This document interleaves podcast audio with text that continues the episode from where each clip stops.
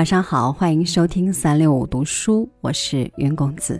今天和您分享梁晓声的文章《温馨的意义》，一起来听。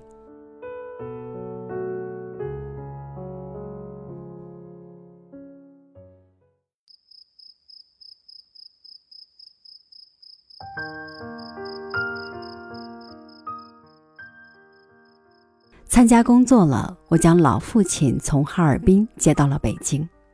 十四年来的一间筒子楼宿舍，里里外外被老父亲收拾得一尘不染。傍晚，我在家里写作，老父亲将儿子从托儿所接回来了。听父亲用浓重的山东口音教儿子数楼阶，一、二、三。所有在走廊里做饭的邻居听了都笑，我在屋里也不由得停笔一笑。那是老父亲在替我对儿子进行学前智力开发，全部成果是使儿子能从一数到了十。父亲常慈爱地望着自己的孙子说：“几辈人的福都让他一个人享了。”有天下午，我从办公室回家取一本书，见父亲和我儿子相依相偎睡在床上，儿子的一只小手紧紧揪住我父亲的胡子。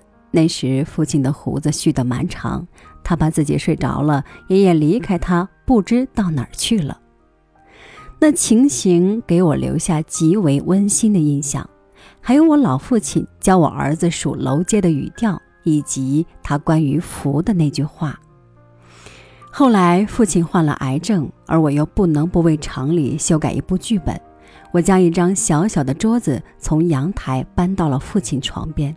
目光稍一转移，就能看到父亲仰躺着的苍白的脸，而父亲微微一睁眼，就能看到我和他十几条美丽的金鱼，在父亲不能起床后，我为父亲买的。十月的阳光照耀着我，照耀着父亲，他已知自己将不久于世，然而只要我在身旁，他脸上必呈现着淡对生死的镇定和对儿子的信赖。一天下午，我突觉心慌极了，放下笔说：“爸，我陪您躺一会儿。”尽管旁边有我躺的钢丝床，我却紧挨着老父亲躺了下去，并且本能地握住了父亲的一只手。五六分钟后，我几乎睡着了，而父亲悄然而逝。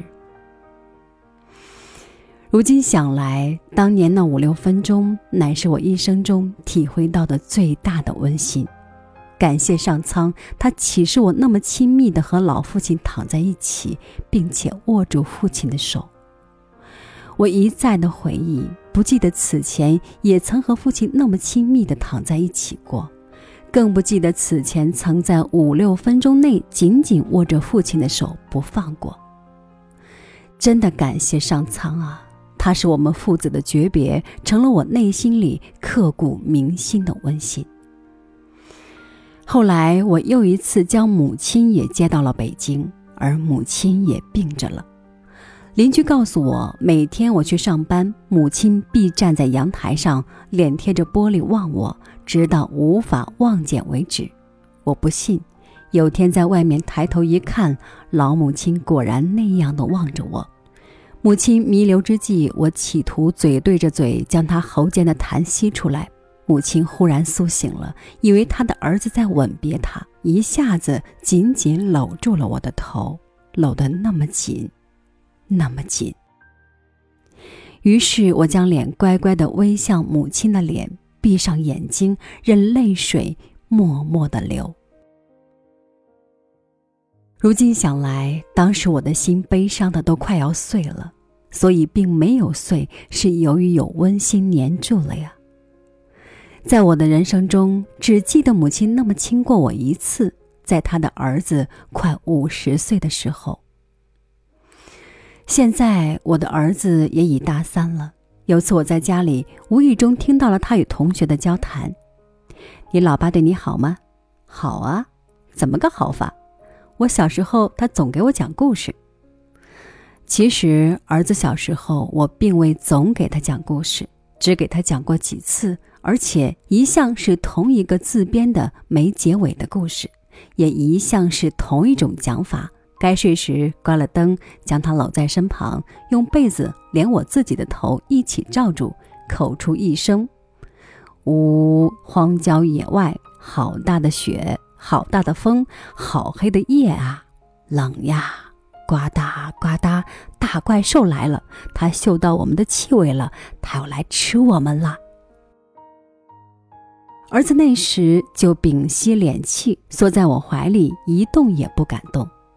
幼儿园老师觉得儿子太胆小，一问方知缘故，曾郑重又严肃地批评我：“你一位著名作家，原来专给儿子讲那种故事啊！”孰料竟在儿子那儿变成了我对他好的一种记忆。于是不禁地想：再过若干年，我彻底老了，儿子成年了，这也会是一种关于父亲的温馨的回忆吗？尽管我给他的父爱为时太少，但却同一切似我的父亲们一样，抱有一种奢望，那就是将来我的儿子回忆起我时，或可叫做温馨的情愫多雨呜呱嗒呱嗒。我觉得温馨，它不是设计与布置的结果，不是刻意营造出来的。